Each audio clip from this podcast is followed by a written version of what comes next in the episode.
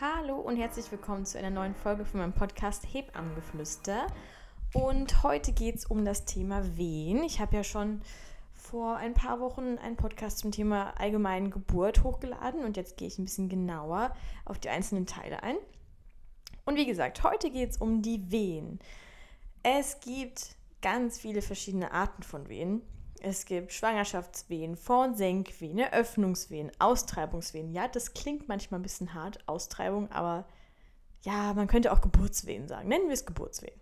Ähm, es gibt Nachgeburtswehen und Nachwehen.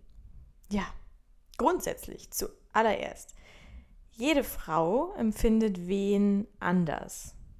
Also man kann jetzt nicht sagen, dass sich die Austreibungswehen, also die Geburtswehen, dass sie sich so und so anfühlen. Man kann auch nicht sagen, dass, wenn sich der Muttermund eröffnet, die Wehen, dass die Frau die nur an dieser Stelle spürt oder dass sie, keine Ahnung, so und so lange und so und so stark immer wehtun. Das ist immer ganz schwer zu messen.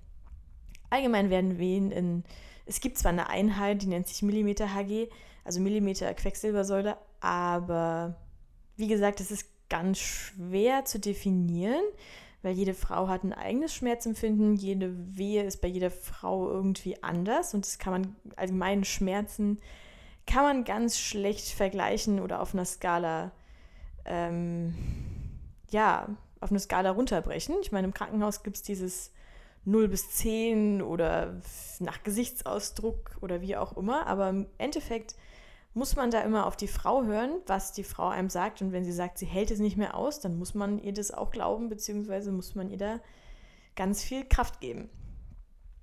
Genau. Ähm, Wen erkennen ist auch nochmal so ein Thema. Wenn man bei Google Wen eingibt, kommt ganz viel zum Thema, woher weiß ich, dass es Wen sind? Er, wann er, wie erkenne ich Wen und wann kommen Wen und all das. Und ähm, ich glaube, gemeint sind damit generell die Geburtswehen, weil alle anderen Arten, Schwangerschaftswehen, die sind, die kommen einfach so, die sind unterbewusst so ein bisschen dabei und da fragt man sich dann aber nicht, wann kommen die denn endlich, sondern ich glaube, man ähm, um die Wehen, um die man sich so viele Sorgen macht und um die man sich so viele Gedanken macht, das sind wirklich die Geburtswehen. Und da ist die Antwort ganz leicht, woran man die erkennt. Solange man sich nämlich noch fragt, ob das jetzt wirklich Geburtswehen sind, kann ich, glaube ich, relativ sicher sagen, dass es dann keine sind.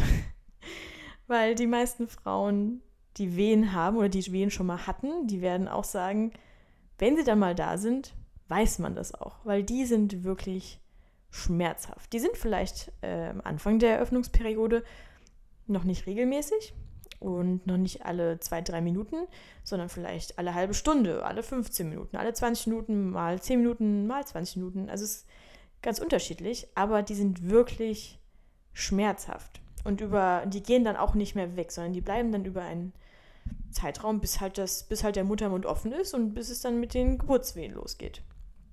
Und das macht das Ganze einfacher. Also wenn du dich fragst, habe ich gerade Wehen, dann wahrscheinlich, wenn das so ein paar Stunden geht und dann mal wieder, dann wieder komplett weg ist, kann ich dir sagen, also geburtswirksam waren die vermutlich nicht. Ich will natürlich nichts pauschalisieren, es ist natürlich ganz schwer, das über die Ferne zu sagen, aber oft, wenn im Kreißsaal Frauen stehen und sagen, ja, ich hatte jetzt, ich hatte Wehen und jetzt wollte ich herkommen, ähm, kann ich das total verstehen, weil es natürlich ungewohnt ist, wenn man zum Beispiel Senkwehen hat, weil man ja auch nicht weiß, wie die sich anfühlen. Ähm, aber wenn eine Frau noch ganz kerzengerade vor mir steht, mich anlächelt und in aller Engelsruhe mit mir redet und das auch über einen längeren Zeitraum, so Viertelstunde oder so, dann sind das vermutlich keine muttermundswirksamen Wehen und die Frau kann sich nochmal ganz entspannt zu Hause ein paar schöne Tage machen. ja, weil ich, ich gehe jetzt mal so ein bisschen näher auf die einzelnen Arten ein von Wehen und zum Beispiel dann zuerst die Schwangerschaftswehen. Die sind generell zur Förderung der Uterusdurchblutung, also zur Förderung der Durchblutung in der Gebärmutter da und die machen aber am Muttermund in der Regel gar nichts. Also die sind in einer ganz regulären, in der physiologischen Schwangerschaft, sind die einfach nur als, ja, man könnte Übungswehen sagen. Die sollen so ein bisschen wie gesagt, die Durchblutung anregen, den Uterus ein bisschen bereit machen, die Muskulatur stärken, all sowas. Aber die sind nicht dafür da, um den Muttermund zu öffnen. Das beginnt nämlich schon ab der 20. Schwangerschaftswoche und das Ganze nennt sich Alvarez-Wellen. Das ist jetzt nicht so wichtig für dich, dass du weißt, wie das heißt, sondern es geht einfach darum, ähm, dass du dir merkst, dass es so ganz unregelmäßige, schmerzlose, oft unbemerkte ähm, Wehen sind. Also das ist einfach, manche Frauen merken so ein kleines Ziepen oder so eine kleine Spannung. Das ist irgendwie wie so ein, wie ein Muskel, der sich anspannt, weil der Uterus ja ein Muskel ist. Beziehungsweise der Fundus oben. Und ähm, genau, weiter geht's in der späteren Schwangerschaft mit den Braxton-Hicks-Kontraktionen. Die sind dann schon was stärker. Das sind auch ganz normal Übungswehen, auch nicht wichtig für den Muttermund. Ähm, die können aber schon spürbar sein. Also das merkt man auch schon so ein kleines Ziehen vielleicht unter Umständen, aber auch nicht jede Frau. Also das ist ganz unterschiedlich wieder. Und dann später, zwei, drei Wochen vor der Geburt ungefähr, beginnen die Senkwehen, die nennt man auch Vorwehen. Ähm, die sind dafür da, dass das Köpfchen, also dass das Köpfchen einfach ein bisschen tiefer ins Becken rutscht. Und ähm, da wird der Bauch dann auch schon wirklich hart und ähm, können dann, die kann man auch also meistens, die meisten Frauen merken die auch und verwechseln das ganz oft dann mit geburtswirksamen Wehen, aber der Unterschied ist einfach, dass sie zwar schmerzhaft sein können, aber ich sag mal lange nicht in dem Ausmaß und ähm, vor allem gehen die auch wieder weg. Es ist nicht so, dass die dann bleiben unbedingt. Das Ganze kann man auch sehen, weil der Bauch, wie gesagt, es nennt sich ja Senkwehen, der Bauch senkt sich dann etwas und das kann man auch deutlich sehen an der Frau. Äh, viele sagen auch, dass man dann zum Beispiel ähm, wieder leichter atmen kann, dass es weniger Sodbrennen gibt, dass man wieder mehr essen kann und all das, weil wenn sich der Bauch in Richtung Becken nach senkt, ähm, ist es ganz natürlich, dass der Magen wieder mehr Platz hat, dass die Lunge wieder mehr Platz hat, weil wenn da so ein kleines dreieinhalb Kilo Baby drin steckt oder bei manchen Frauen viereinhalb Kilo Baby drin steckt, bleibt da nicht mehr allzu viel Platz für die Organe und das ist dann für viele Frauen ganz angenehm, aber das ist ein Zeichen, dass es so langsam Richtung Ende geht. Genau, weiter geht's mit den Eröffnungswehen. Die sind dann die ersten Wehen, die wirklich muttermundswirksam sind, also zervixwirksam. Und der Sinn von denen ist, wie der Name schon sagt, die Eröffnung des Muttermunds. Da beginnt dann der Spaß so richtig. Das wird dann wirklich schmerzhaft. Zu Beginn ist das Ganze noch unregelmäßig und das pendelt sich dann irgendwann ein. Und ja, die Eröffnungswehen, da kommt eine Frau an ihre Grenzen, weil das Problem ist, dass sie die einfach nur erleiden muss. Das klingt hart und es ist auch hart, das kann man nicht leugnen. Aber ich kann nur jeder Frau auf den Weg mitgeben, dass es jede schafft. Also jede Frau ist dafür gemacht. Und wir sind alle unglaublich stark. Ich glaube, stärker, als wir uns das alle vorstellen können. Und ähm, auch wenn wir an unsere Grenzen kommen und auch definitiv vielleicht unsere Grenzen überschreiten in dem Moment, weil die meisten Frauen können sich nicht vorstellen, dass der Schmerz sich immer noch, immer und immer noch steigern wird. Aber das passiert und sie schafft es auch. Sie schafft es, sie macht es mit ganz viel Liebe, sie macht es mit ganz viel Kraft und jeder, jeder, der schon mal seiner Frau oder wem auch immer zugeschaut hat beim Kindkriegen, bei den Eröffnungswehen, das ist, ähm, es ist hart mit anzuschauen, aber es ist auch beeindruckend. Wahnsinnig beeindruckend. Und das Wichtige ist, was ich der Frau oder dir oder wem auch immer nur mitgeben kann, ist, ähm, dass man die Pausen nutzt. Weil zwischen jeder Wehe gibt es auch eine Pause und die ist sehr, sehr wichtig. Viele Frauen ähm, oder viele denken, glaube ich, wenn man Wehen hat, dass man dann überhaupt nicht mehr runterkommt, sondern dass man die Stunden dann die ganze Zeit durchpowert. Und bei manchen ist es vielleicht auch so, weil es innerhalb von zwei, drei Stunden ganz schnell geht. Aber wenn die Geburt wirklich länger dauert, die Eröffnung länger dauert, ist es ganz, ganz wichtig, dass man die Wehenpause nutzt, um einfach mal kurz die Augen zuzumachen, um wirklich ruhig zu atmen, um runterzukommen, um ein bisschen Kraft zu tanken und es geht. Also es geht wirklich. Man kann sich das nicht vorstellen, zwischen solchen krassen Schmerzen Pause zu machen. Aber in dem Moment funktioniert es. Und das ist was Beruhigendes, weil wenn man weiß, man kann sich auch ausruhen, denke ich, gibt es nochmal ein gutes Gefühl. Man kann auch was essen zwischendrin, man kann was, also vor allem trinken ist ganz wichtig. Ähm, Im Großen und Ganzen alles, was einem gut tut. Außer jetzt vielleicht Alkohol trinken und rauchen, das würde ich jetzt auch in den Venenpausen nicht machen. Aber ich denke, das erklärt sich von selbst. Wenn der Partner mit dabei ist, bei den Eröffnungswehen, wo auch immer man die hinter sich bringt, ob man das im Kreissaal macht, ob man das zu Hause macht, im Geburtshaus oder wo auch immer. Wichtig ist, dass man den Partner, wenn er dabei sein möchte, auf irgendeine Art und Weise einbindet. Aber ich würde sagen, dass das hauptsächlich die Aufgabe der Hebamme ist, weil die Frau hat in dem Moment keinerlei Kopf, sich noch um ihren Mann zu kümmern, was auch gut so ist. Und was wir Hebammen dann machen, ist, wir geben den Männern einfach irgendeine Aufgabe. Sowas wie, zählen sie die Abstände zwischen den Wehen, wie viele Minuten sind dazwischen oder zählen sie die Wehen allgemein oder wie viele gibt es in zehn Minuten oder ja, irgendwas, was damit der Mann irgendwas zu tun hat, damit er sich wichtig fühlt, weil es für den Partner schon sehr schwer ist, seine Frau so leiden zu sehen. Das ist schon sehr unnatürlich, weil Männer haben es ja doch irgendwo tief innen drin, die Frau beschützen zu wollen und das können sie in dem Moment einfach nicht. Ja. Dinge, die da gut tun, sind zum Beispiel Massagen, auch was Gutes für den Partner. Man kann baden gehen in schönem warmem Wasser, man kann sich bewegen, man kann Druck aufs Kreuzbein geben, aber wie gesagt, da ist jede Frau komplett anders. Es gibt auch ganz verschiedene Arten, wie Frauen reagieren. Manche fluchen, manche atmen ganz ruhig, manche tönen vor sich hin, manche verzweifeln wirklich und schreien nach einem Kaiserschnitt. Ähm, andere wimmern nur so ein bisschen vor sich hin, andere bewegen sich, äh, manche stehen lieber. Also es ist ganz individuell, aber jede Frau findet ihren eigenen Weg, um damit umzugehen. Und jede Frau, wie gesagt, kann das schaffen und wird es schaffen, wenn sie das will. Und ja, wir haben alle die Kraft dazu und das ist was ganz Tolles und das ist ein riesengroßes Geschenk, auch wenn es ein sehr schmerzhaftes Geschenk ist, weil Männer können das alles nicht, müssen sie ja auch nicht können. Die müssen ja auch keine Kinder auf die Welt kriegen. Aber ich, ich will nur wieder immer wieder sagen, warum sind das für Frauen geworden und warum sind es nicht die Männer geworden mit der Gebärmutter? Ich denke, das hat alles seine Gründe. Wir sind halt einfach, wir Frauen sind halt einfach ein bisschen standhafter, würde ich jetzt mal in den Raum werfen. So. Wahrscheinlich springen jetzt alle Männer auf und sagen, halt, halt, nein, nein, nein. Aber wenn es um Geburt geht, ist das so.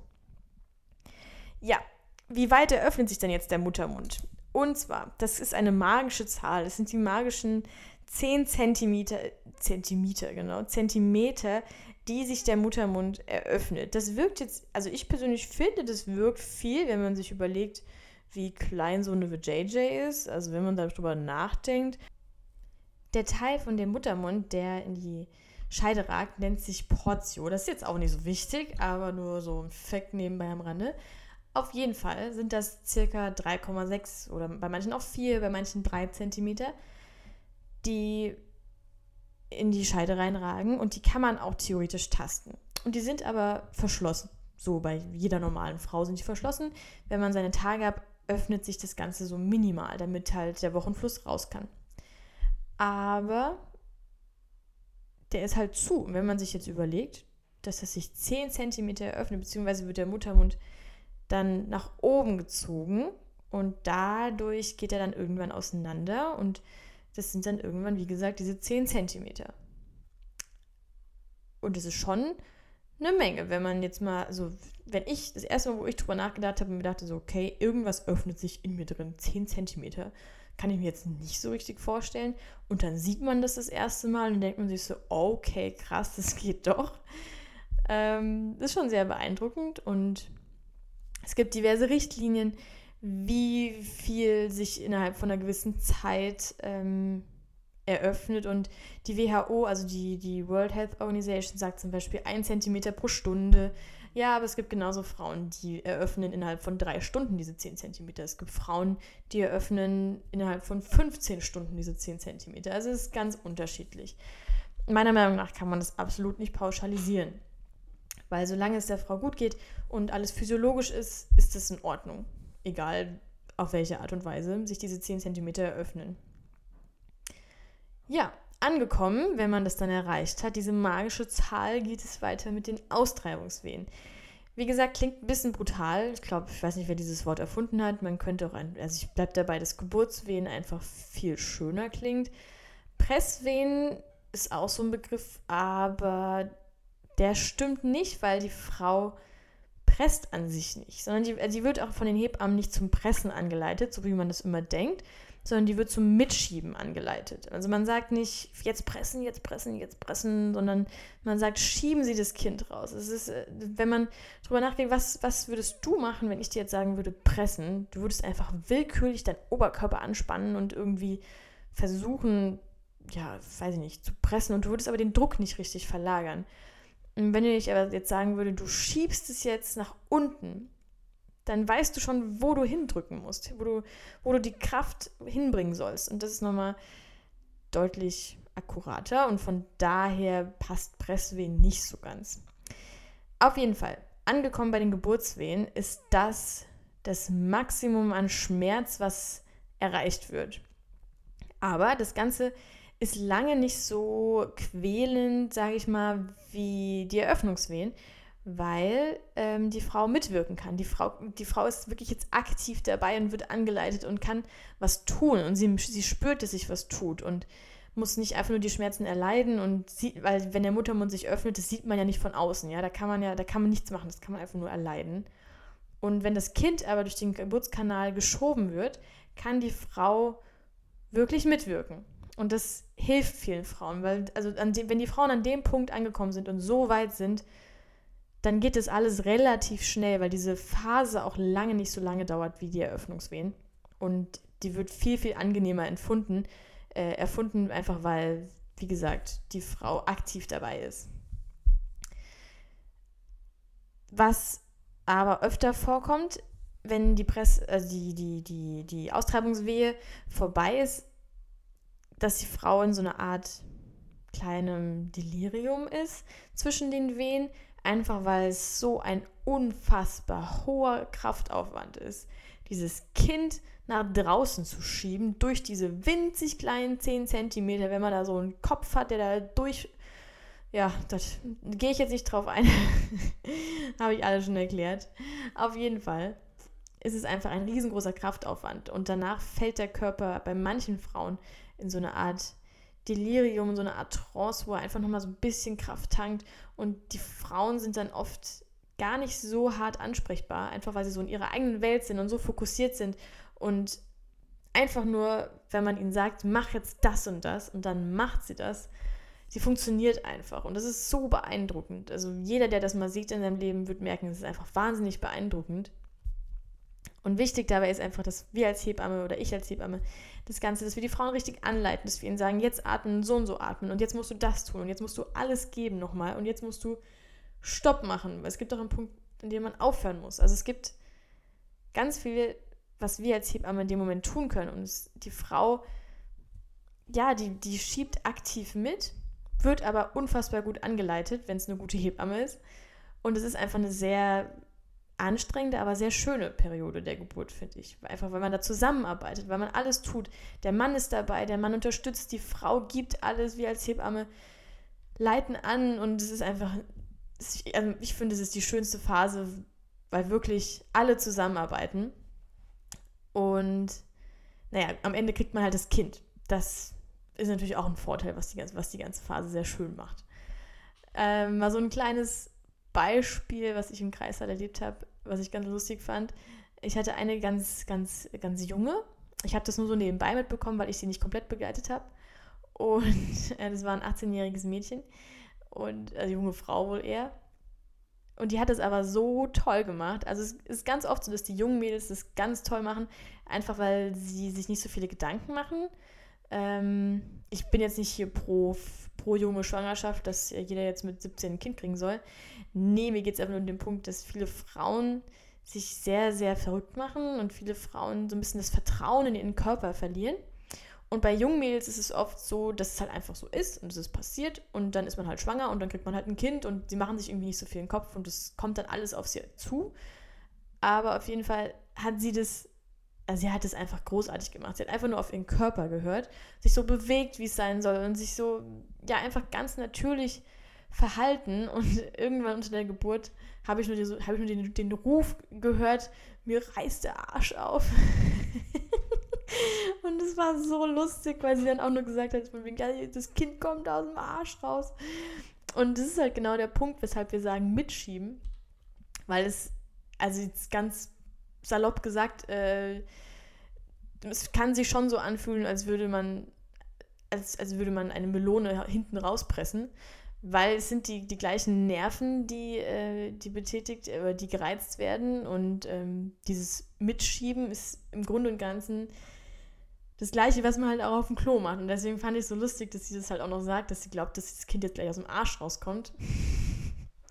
was natürlich nicht so ist. Also brauchen sich keine Sorgen machen. Der Körper kann es unfassbar gut und es kann sich so anfühlen. Viele Frauen, ähm, die so im Übergang zwischen der Öffnungswehen und äh, Geburtswehen sind, haben auch das Gefühl, sie müssen dann unbedingt aufs Klo.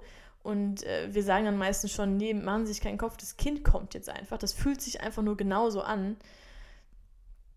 Und die Frau sagt aber, nee, nee, sie muss wirklich aufs Klo. Und dann watschelt sie aufs Klo zwischen ihren Wehen, was wirklich keinen Spaß macht. Und muss dann aber nicht, weil es, wie gesagt, das, der Kopf ist, der einfach da drückt. Und ja, es war einfach nur eine lustige Geschichte, weil man hört nur so diesen Schrei daraus, dass, dass dir der Arsch aufreißt. Und ja, willkommen im Kreissaal. es gibt immer wieder lustige Sachen. Ähm, aber wie gesagt, sie hat es großartig gemacht. Und bei ihr war das dann so, sie hat das Kind geboren und vier Stunden später hat die auf der Matte gestanden, als wäre nie was gewesen. Das ist halt der Punkt am relativ jungen Mutter werden. Man ist einfach noch fit und alles. Ähm, ich meine jetzt nicht, dass jeder mit 17, 18 ein Kind kriegen sollte. Mir geht es eher darum, dass man so Sachen wie Social Freezing sich nochmal überlegt im Alltag. Ich meine, Social Freezing ist eine super Sache, wenn es um ähm, Erkrankungen gibt, wo man jetzt gerade in dem Moment einfach keine Kinder kriegen kann ähm, und sich die Eizellen einfach für später aufheben möchte. Da sage ich überhaupt nichts dagegen. Finde ich eine super Sache, dass es das gibt. Aber dass viele Frauen aufgrund von Karriere und Co. das Ganze einfach aufschieben, bis sie Mitte 40 sind, Ende 40 oder teilweise Anfang 50 sind, ist einfach sehr, sehr unnatürlich und das merkt man natürlich auch im Kreissaal, weil die meisten Frauen kriegen dann einen Kaiserschnitt, ähm, weil der Körper einfach nicht mehr in der Lage ist und die Frauen brauchen dann auch viel länger, um wieder auf die Beine zu kommen. Wenn man, wie gesagt, man sieht dieses junge Mädel, wie sie da steht und man denkt sich, die hat doch nie im Leben gerade ein Kind geboren, weil die sieht erstens top aus, zweitens läuft die hier rum, als wäre nie was gewesen. Und das ist halt, das ist, das ist, schon ein Vorteil vom Alter. Also, und generell, es gibt keinen, es gibt keinen richtigen Zeitpunkt, um ein Kind zu kriegen. Das sagte jeder, der schon Kinder hat, weil es kommt immer anders wie gedacht. Und ähm, ja, wenn man das Bedürfnis hat nach einem Kind, dann sollte man jetzt nicht nur unbedingt zehn Jahre warten. So, weiter geht's zum Thema Nachgeburtswehen. Nachgeburtswehen, ähm, der Teil der Geburt wird immer ganz oft vergessen. Da geht es nämlich darum, dass die Plazenta sich ablöst. Viele Frauen ähm, wissen das gar nicht, dass das passiert. Also sie kriegen ihr Kind und dann wundern sie sich, warum die Hebamme sagt, jetzt schieben sie nochmal mit, da kommt noch was raus. Und die denken sich so, hä, Zwillinge habe ich jetzt aber nicht, oder? das ist einfach nur die Geburt der Plazenta und ähm, die beginnt circa zehn Minuten nach denen das Kind geboren wurde. Da fängt es an, dass die Frau nochmal einen, einen Drang spürt, mitzupressen, mitzuschieben. Und es ist dafür da, damit sich die Plazenta löst und beziehungsweise es funktioniert so, dass die Haftfläche von der Plazenta sich verkleinert, dadurch, dass sich die Gebärmutter zusammenzieht. Und ähm, das gibt dann eine Flächenverschiebung und dadurch löst sich die Plazenta von der Gebärmutterinnenwand. Das Ganze ist viel, viel weniger schmerzhaft. Also das merkt die Frau fast gar nicht mehr. Die ist sowieso beschäftigt mit ihrem kleinen Würmchen und ähm, von daher schiebt die ein paar Mal mit und dann ist das Ding auch draußen. Manchmal muss man nochmal die Position verändern von der Frau, aber das geht ruckzuck. Das geht dann innerhalb von ja, 30 bis 60 Minuten nach der Geburt des Kindes soll dann die Geburt der Plazenta sein und ähm, Wichtig dabei ist die Vollständigkeit. Das macht, überprüft dann die Hebamme, da muss sich die Frau dann keine Gedanken machen.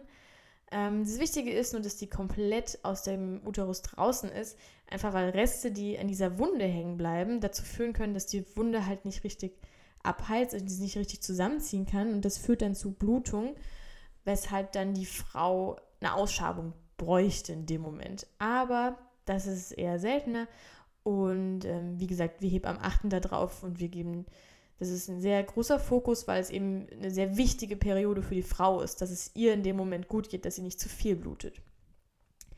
Und wenn jeder, der schon mal eine Plazenta gesehen hat, die ist relativ groß und es ist dann auch eine relativ große Wunde in der Gebärmutter. Und deshalb ist es umso wichtiger, dass die Frau sich zwei Stunden lang wirklich ruht, sich hinlegt und dass man die Blutung erstmal beobachtet, ob alles physiologisch verläuft. Aber wie gesagt, das, da kümmern sich die Hebammen drum, da muss sich die Frau gar keine Gedanken drum machen. Weiter geht's dann mit den Nachwehen. Das sind die Kontraktionen nach vollständiger Entleerung der Gebärmutter, also ohne Kind, ohne Plazenta, alles so, wie es vorher war, beziehungsweise es soll so werden, wie es vorher war. Denn die Nachwehen sind dafür da, dass die Wunde im Uterus ähm, heilt, dass die, dass die Blutung gestillt wird und ähm, allgemein, dass Dinge, die sich in der Schwangerschaft verändert haben innerhalb der Gebärmutter, dass das wieder zurückgebildet wird, dass sie wieder viel kleiner wird, dass die überschüssigen Muskelfasern abgebaut werden. Ähm, ja, und das Ganze, der Schmerz steigert sich je nach Anzahl der Geburten. Also eine Erstgebärende zum Beispiel, die empfindet die Nachwehen gar nicht so stark. Das ist eher so, ja, ich weiß gar nicht, ob das überhaupt periodenstark ist. Also viele, ich hatte schon viele Frauen, die haben es überhaupt nicht gemerkt oder die haben nur so ein leichtes Ziehen gemerkt. Kann natürlich auch bei jeder anders sein. Manche merken stärker, andere leichter, je nachdem, wie das Schmerzempfinden ist. Und ähm, aber zum Beispiel eine Dritt- oder Viertgebärende spürt die Nachwehen schon sehr, sehr heftig. Die brauchen dann auch Schmerzmittel und es ist auch vollkommen okay, dass sie Schmerzmittel nehmen. Also jeder, der seine Periode schon mal richtig, richtig heftig hatte, weiß, dass es einfach wehtut. Und da darf man auch mal Schmerzmittel nehmen. Ähm, aber in der Regel sollten die nach drei bis fünf Tagen nicht mehr schmerzhaft sein, diese, diese Nachwehen. Und ähm, nach circa zwei Wochen hat die Gebärmutter ihre Ursprungsgröße erreicht. Aber aller, aller spätestens am Ende vom Wochenbett, also circa nach sechs bis acht Wochen, hat das Ganze dann ein Ende. Aber wie gesagt, bei den meisten ist nach fünf Tagen, was Schmerzhaftigkeit angeht, der Drops gelutscht und ähm, die Gebärmutter ist nach zwei Wochen wieder so, wie sie sein soll. So, ich habe euch jetzt jede einzelne Wehenart, so gut es geht, ähm, runtergebrochen und erklärt. Und wie gesagt, jede Frau empfindet die Wehen anders.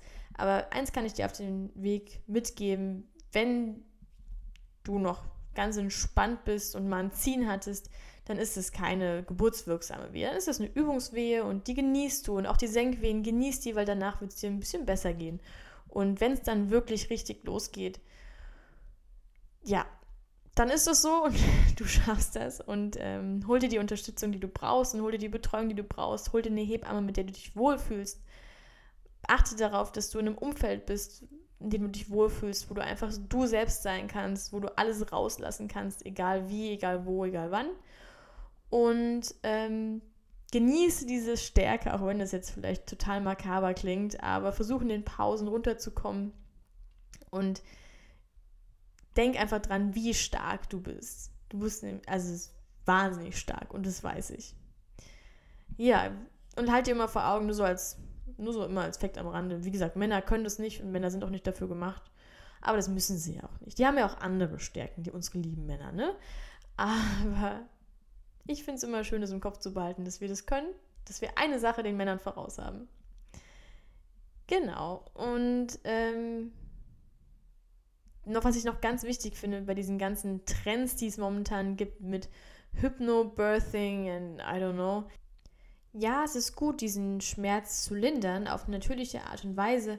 Und damit meine ich jetzt die Betreuung, damit meine ich das Atmen, damit meine ich die Bewegung oder all das, was halt der Frau im Moment gut tut, mit Bädern, mit Massagen, mit allem drum und dran. Aber eine junge Frau, die sich freut, die sich auf ihr Kind freut, die gesund ist, körperlich, psychisch, die, die schafft es, die schafft es wirklich. Und dem aus dem Weg zu gehen, sehe ich dann einfach nicht so sinnvoll, weil es, wie gesagt, ein wahnsinnig wichtiger Prozess im Leben einer Frau ist, ähm, wenn sie sich dafür entscheidet, Kinder zu kriegen. Und ja, wie gesagt, Sie schafft es auch und du schaffst es auch. Und das kann auch was ganz Schönes sein, weil es gibt eine Bindung, die unendlich stark ist.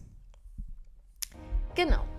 Ich wünsche dir jetzt noch einen schönen Tag, einen schönen Abend, ein schönes Wochenende oder wann auch immer du den Podcast hörst. und ich freue mich, wenn du das nächste Mal wieder dabei bist. Und schau gerne mal bei mir auf Instagram vorbei, auch Hebammengeflüster der Name.